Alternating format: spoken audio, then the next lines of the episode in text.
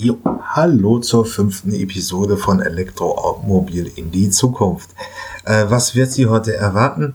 Ähm, sehr umfangreich mache ich einmal eine Marktübersicht von, äh, von der Welt. Ist als Link dabei gefügt, sind fünf Fahrzeuge, die das so ein bisschen darstellen. Was haben wir dann noch? Volkswagen hat eine etwas merkwürdige Ankündigung abgesondert. Ähm, da bin ich mir nicht ganz sicher, wie zuverlässig die Information ist und habe das aber auf der Basis auch eingeschätzt. Und der elektrische Mini soll kommen. Äh, wir werden sehr politisch im, ähm, im Podcast. Es geht ja hier nicht nur um Elektroautos. Äh, wir haben sogar wegen dem Dieselfahrverbot eine kleine Protestbewegung aus Frankreich übernommen. Äh, die Linke und die AfD interessieren sich dafür. Volkswagen ist wieder größter Autobauer, der sich nach einem langen Hickhack mit Toyota. Ähm, was bedeutet das? Ähm, dann haben wir noch einen IG Metall-Chef, der auch die Zukunft noch sehr kritisch sieht. Wir hatten zwei spannende Gäste bei den Zukunftsmobilisten. Das muss sich jetzt als durchschnittlicher Autokäufer nicht so wahnsinnig interessieren. Aber einmal ein Mitglied des Bundestages, einmal Geschäftsführer von der Elektrosteckerfirma. Das ist eigentlich ganz interessant. Ähm, wir sehen mal weiter, wie das dann wird. Äh, ähm, ich mache einmal, habe einen sehr schönen Link gefunden zum Thema äh, autonomes Fahren.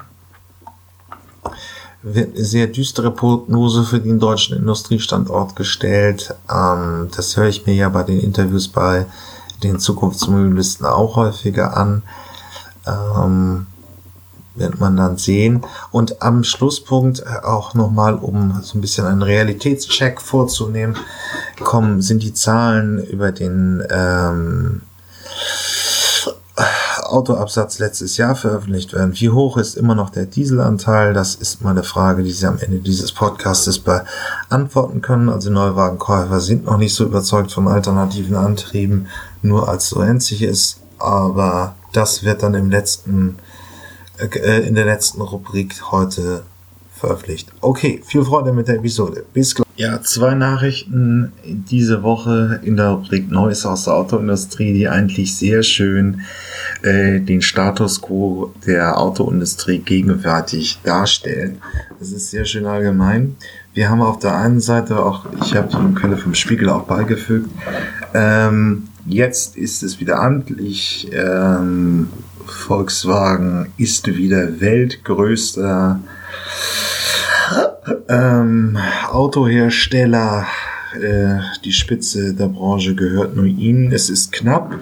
Ähm, äh, diesmal ist Renault, dieser Mischkonzern aus Renault, Nissan und auch Mitsubishi gehören dazu. Ist einer Dachmutter gab es da ja so einen kleinen Skandal mit Carlos Gosan. Ähm, ist Nummer zwei mit äh, 10 Millionen 10 Millionen 590.000 Einheiten. Volkswagen ist ein bisschen drüber. Nummer drei ist dann ähm, Toyota.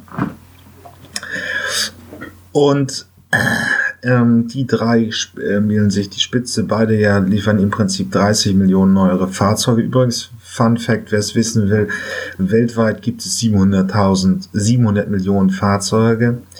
Ähm, ja, das Typische ist auch eben die sehr gute Situation von Volkswagen erklärt sich eben auch durch den chinesischen Absatzmarkt. Ähm, deswegen momentan sind die Auftragsbücher voll und die Bilanzen tief, schwarz, sehr, sehr, sehr gute Gewinne. Ähm, aber auch, was man auch sehen muss, und auch da kommen wir zum Thema zur, äh, zur Elektromobilität, ähm, Deutschland ist nur noch 12% des Gesamtabsatzmarktes. 40% kommen aus China. Ähm, da ist einfach nicht viel vertun und deswegen die Elektromobilität wird auch vom chinesischen Absatzmarkt getrieben, was man in diesen Zahlen sieht. Naja, was man da jetzt noch bei Volkswagen so sagt, man möchte den Konzern chinesischer machen, das ist wahrscheinlich nicht so entscheidend wie dass man elektromobiler wird. Ähm, das geht ja Hand in Hand. Also Deutschland, äh, jetzt hat's Volkswagen trotz Dieselskandals, trotz was auch immer, es wieder geschafft, an die absolute Spitze zu gehen äh, unter den weltweiten Autoherstellern. Aber dann kommt auch schon die zweite Nachricht. Ähm, der IG Metallchef und BMW-Aufsichtsrat Horst Lischka meldet sich äh, und macht, äh, schlägt äh, eine sorgenvolle Miene an. Er schreibt halt eben auch, 2000 Menschen arbeiten in München eben an der Motorenentwicklung und das werden in fünf Jahren weniger sein. Was meint er damit? Er meint damit, ähm, der elektrische Antrieb ist halt sehr viel einfacher als der klassische Verbrenner. Wer es in der Zahl möchte, äh, nun Vierzylinder, 1000 bewegliche Teile, ein Elektromotor 25. Und für die Konstruktion dieses Elektromotors braucht man eben auch weniger Leute. Und äh, da ist eben das Problem, dass wir Jobs kosten, gut bezahlte Jobs im, in, in den Auto, im Autobau. Also gegenwärtig sieht's in der Autoindustrie für Deutschland sehr gut aus. Äh, Aufsatz, Auftragsbücher voll, Gewinne gut. Problem sind eben nur die Zukunftsperspektiven. Ja, aber es hilft nichts. Wandel ist immer nicht einfach. Okay, bis gleich. Erster Teil der Modellverstellung. Willkommen hier in der neuen Rubrik. Ähm, meinen altgedienten Leuten aus der Elektromobilitätsszene gehen solche Nachrichten ziemlich auf den Geist. Mir auch, aber man kommt an der Volkswagen halt nicht vorbei, weil es, wie gesagt, auch schon in dieser Podcast-Episode gesagt, der weltweit größte Autohersteller ist. Und ganz ehrlich gesagt, hm, ja, sie haben mal wieder ein Elektro-Einstiegsmodell angekündigt für circa 20.000 Euro. Ähm, etwas verstörend ist dabei, dass Bundesminister Andreas Scheuer diesen Trend kürzlich sehr kritisiert hat. Ähm, er betrachtet es nicht als richtige Herangehensweise. Es ist jetzt aber nicht ganz klar aus der Nachricht. Ich habe hier einen äh, Elektro, äh, altgedienten Elektroautoblock Egmento beigefügt, was damit gemeint ist. Aber wenn nun ein Einstiegsmodell ist, dann ist es wahrscheinlich der Ab von Volkswagen. Also der kleinste Wagen. Äh, der Toyota Ayugo wäre ähnliches Fahrzeug. Also sehr klein unterm Kleinstwagen. Wenn der noch 20.000 Euro kosten soll, dann ist es besser als heute. Der ihr elektrische Ab war ein schwieriges Fahrzeug, um es mal so zu sagen. 2016 äh, hat er 30.000 Euro gekostet. Der Elektroauto, der Käufer hätte niemals diesen Mehrpreis zum Verbrenner-Äquivalent reinbekommen über das gesamte Autoleben nicht. Ich habe immer vor dem Auto gewarnt und gesagt, man sollte es nicht kaufen. Es war seinerzeit und ist es auch heute noch ein umgebauter Verbrenner und als solcher eben nicht äh, leistungsstark, Reichweite war schlecht, Fahrverhalten war mau und ähnliches. So, nun soll ein neues Einsteigermodell, also ein neuer Kleinstwagen kommen für unter 20.000 Euro. Das ist aber immer noch mehr als 10.000 Euro mehr als für vergleichbare Verbrenner. Ähm, ein, der Ab in der Basisversion kostet 10.000 Euro. Wenn der neue elektrische abkommt und 20.000 Euro kostet, ist er immer noch 10.000 Euro. Das ist nicht mehr vergleichbar. Da gibt es heute andere Fahrzeuge, Hyundai, Kona, äh, Hyundai, äh, äh, was heißt, Kia, äh, sind nur noch paar tausend, drei, vier, fünftausend Euro teurer als die vergleichbaren Verbrenner. Und das holt man sehr schnell wieder rein, wenn die Kosten, äh, wenn die Kosten für den Sprit wegfallen. Und das sieht hier bei dem neuen Ab immer noch schlecht aus. Das ist auch nicht mehr zeitgenehm messen für 2020. Da müsste die Autoindustrie weiter sein. Was auch noch in dieser Nachricht so ein bisschen, in dieser Ankündigung mal wieder so ein bisschen mitschwingt, es soll eine konzernweite Produktionsplattform für Elektroautos geben. Das soll eine Art Industriestandard werden. Und auch Wettbewerber können sich an dieser Plattform beteiligen. Was ist das? Eine Plattform in der Automobilindustrie bedeutet eben, ähm, dass Fahrwerk, Motoren, Bremsen ähm, auf einer Plattform gebaut werden und dann in den verschiedenen Marken durchkonjugiert werden. Das heißt, sie können, kriegen im Skoda den gleichen Motor wie im Volkswagen. Dadurch haben sie, hat man eben als Produzent immens große Skalenvorteile. Die Motoren und die, damit das Auto wird sehr viel günstiger. Ist beim Elektromobilität natürlich ein bisschen schwieriger, weil man dafür eben die gesamte äh, äh, Produktionsplattform umstellen müssen. Das ist eine hohe Komplexität Äh, sehe ich so ein bisschen schwierig an. Und nun aber als erster Partner von Volkswagen ist Ford angedacht. Man wird es sehen, was daraus kommt, aber bislang, auch wenn jetzt viele ähm, auf Volkswagen warten, ähm, es nervt ein bisschen diese Ankündigerei, dann sollen sie das Auto doch hinstellen. Und wenn er 20.000 Euro kostet, der neue elektrische ab, ist das einfach nicht mehr zeitgemäß und auch immer noch zu teuer. Okay, bis gleich. Erster Teil der Modellverstellung. Willkommen hier in der neuen Rubrik. Ähm, meinen altgedienten Leuten aus der Elektromobilitätsszene gehen solche Nachrichten ziemlich auf den Geist. Mir auch, aber man kommt an der Volkswagen halt nicht vorbei, weil es, wie gesagt, auch schon in dieser Podcast-Episode gesagt, der weltweit größte Autohersteller ist.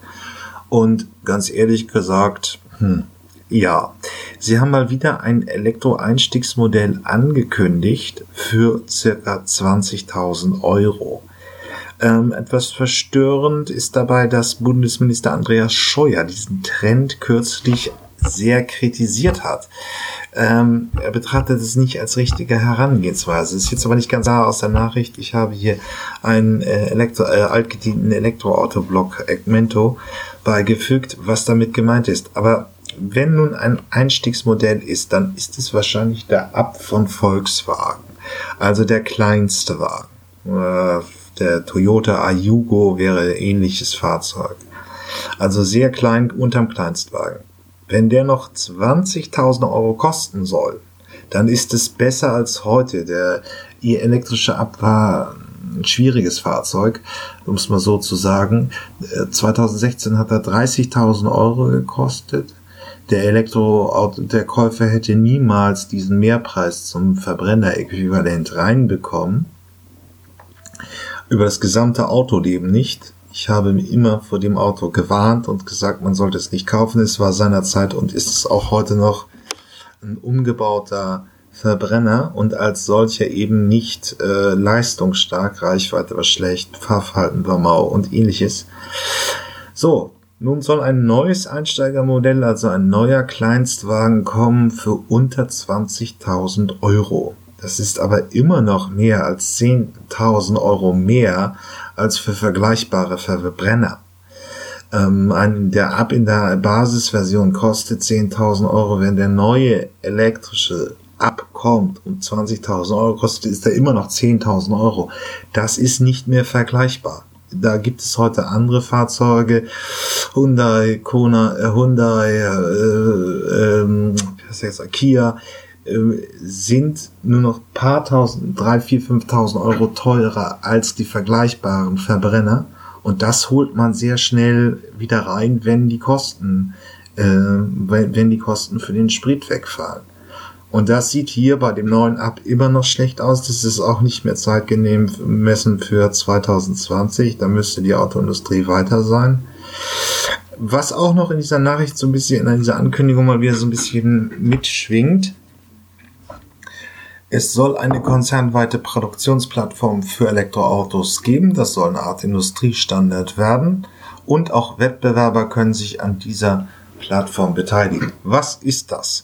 Eine Plattform in der Automobilindustrie bedeutet eben, ähm, dass Fahrwerk, Motoren, Bremsen ähm, auf einer Plattform gebaut werden und dann in den verschiedenen Marken durchkonjugiert werden. Das heißt, sie können, kriegen im Skoda den gleichen Motor wie im Volkswagen. Dadurch haben sie, hat man eben als Produzent immens große Skalenvorteile. Die Motoren und die, damit das Auto wird sehr viel günstiger. Ist beim Elektromobilität natürlich ein bisschen schwieriger, weil man dafür eben die gesamte äh, äh, Produktionsplattform umstellen müssen. Das ist eine hohe Komplexität äh, sehe ich so ein bisschen schwierig an. Und nun aber als erster Partner von Volkswagen ist Ford angedacht. Man wird es sehen, was daraus kommt, aber bislang, auch wenn jetzt viele ähm, auf Volkswagen warten, ähm, es nervt ein bisschen diese Ankündigerei, dann sollen sie das Auto doch hinstellen. Und wenn er 20.000 Euro kostet, der neue elektrische ab, ist das einfach nicht mehr zeitgemäß und auch immer noch zu teuer. Okay, Bis gleich. Kommen hier beim zweiten Teil der Modellvorstellung. Diesmal wird es auch sehr ausführlich. Ich werde auch noch später gleich den elektrischen äh, Mini vorstellen, aber am Rande. Was ich jetzt möchte, ist einmal ähm, zu sehen, wir haben hier einen Artikel von der Welt, die, ähm, und da sieht man auch, dass Elektromobilität immer ein bisschen ernster genommen wird, einmal wirklich ähm, sehr exemplarisch ein paar Fahrzeuge auf dem Markt äh, ähm, vorstellt und dann ähm, sich praktisch schon ja eine Kaufempfehlung abgibt. Das heißt, wir werden nicht mehr so ein bisschen als Forschung und Entwicklung wahrgenommen, sondern es geht in eine richtig ernsthafte verbraucherjournalistische Geschichte hier rein. So, was haben wir? Ich werde das erstmal ganz nüchtern rekapitulieren, was die Welt darstellt und dann im Abschluss gebe ich nochmal meine Meinung dazu. Ähm, ein paar Sachen finde ich nicht so glücklich formuliert von der Welt. Wir haben als erstes einmal einen, wird der elektrische Golf gelobt. Ähm, sich, es, es gibt ihn, es ist 30.000 ähm, 30 als Fahrzeug. Ähm, dann kommt der Renault Zoe, der Klassiker, der meistverkaufteste in Deutschland, Kleinwagen von Renault mit 360 Kilometer Reichweite. Ähm, das ist gut für sein, äh, für die Tatsache, dass er 2000 13 auf den Markt kamen, aber wenn man die Fahrzeuge nächstes Jahr sieht, wird es nicht mehr reichen. Da reden wir dann schon über deutliche Reichweiten, deutlich über 400. Auf der anderen Seite ist er auch noch vergleichsweise günstig mit 21.900 Euro. Ähm, dann wird der Nissan Leaf vorgestellt. Ähm, das Topmodell leistet 217 PS und hat eine Reichweite von 385 zum Preis von 46.500. Der Leaf ist in dem Sinne ein Kompaktwagen und liegt damit im Durchschnitt immer noch 15.000 Euro über den vergleichbaren Fahrzeugen in der Kompaktklasse, die so im Durchschnitt, mit ein bisschen Ausstattung, 30.000 Euro kosten. Ähm, dann haben wir den Klassiker, den ähm, Peugeot Ion, beziehungsweise baugleich der Citroën C90 21.800, also genauso ähnlich wie der Renault Zoe. Fahrzeuge, die 2019 schon auf den Markt gebracht worden sind.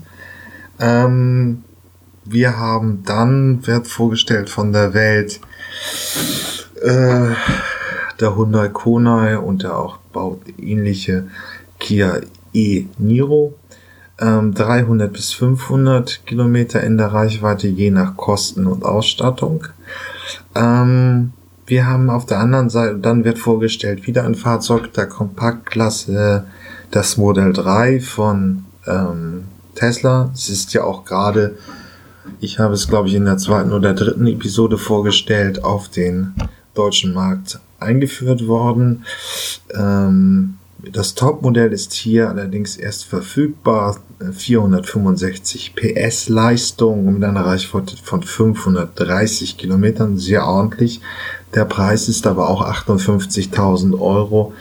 Und der, äh, das Model 3 ist eben auch ein Fahrzeug der Kompaktklasse. Wenn man also einen Durchschnittspreis von 30.000 Euro bei Kompaktfahrzeugen anlegt, ist es immer noch doppelt so teuer. Der Avantgardist wird als BMW i3 genannt, wird hier auch aufgeführt, 37.550 Euro. Es ist ein Fahrzeug der Kleinwagenklasse. Dort sind die Preisniveaus zwischen 12.000 und 15.000 bei den normalen Verbrennern. Wir haben dann eine Reichweite beim i3 von 359 Kilometer und eine Leistung um die 184 PS. Äh, und last but not least, der Citroën e Merari. Ähm, was ist das? Viele kennen es nicht. Es ist ein kleines Cabrio mit zwei äh, Türen. Ähm, manche werden es auch aus Louis de Finesse filmen können. Es ist ein, ein kleines, sehr äh, rustikal gebautes Fahrzeug. Ähm, eigentlich das ideale Strandfahrzeug ähm, weil es auch als ähm, Cabrio nur bedingt für regnerisches Wetter dient. Aber es hat äh, kostet 25.270 Euro und hat eine Reichweite von 195 Kilometer elektrisch. So, was ist davon zu halten?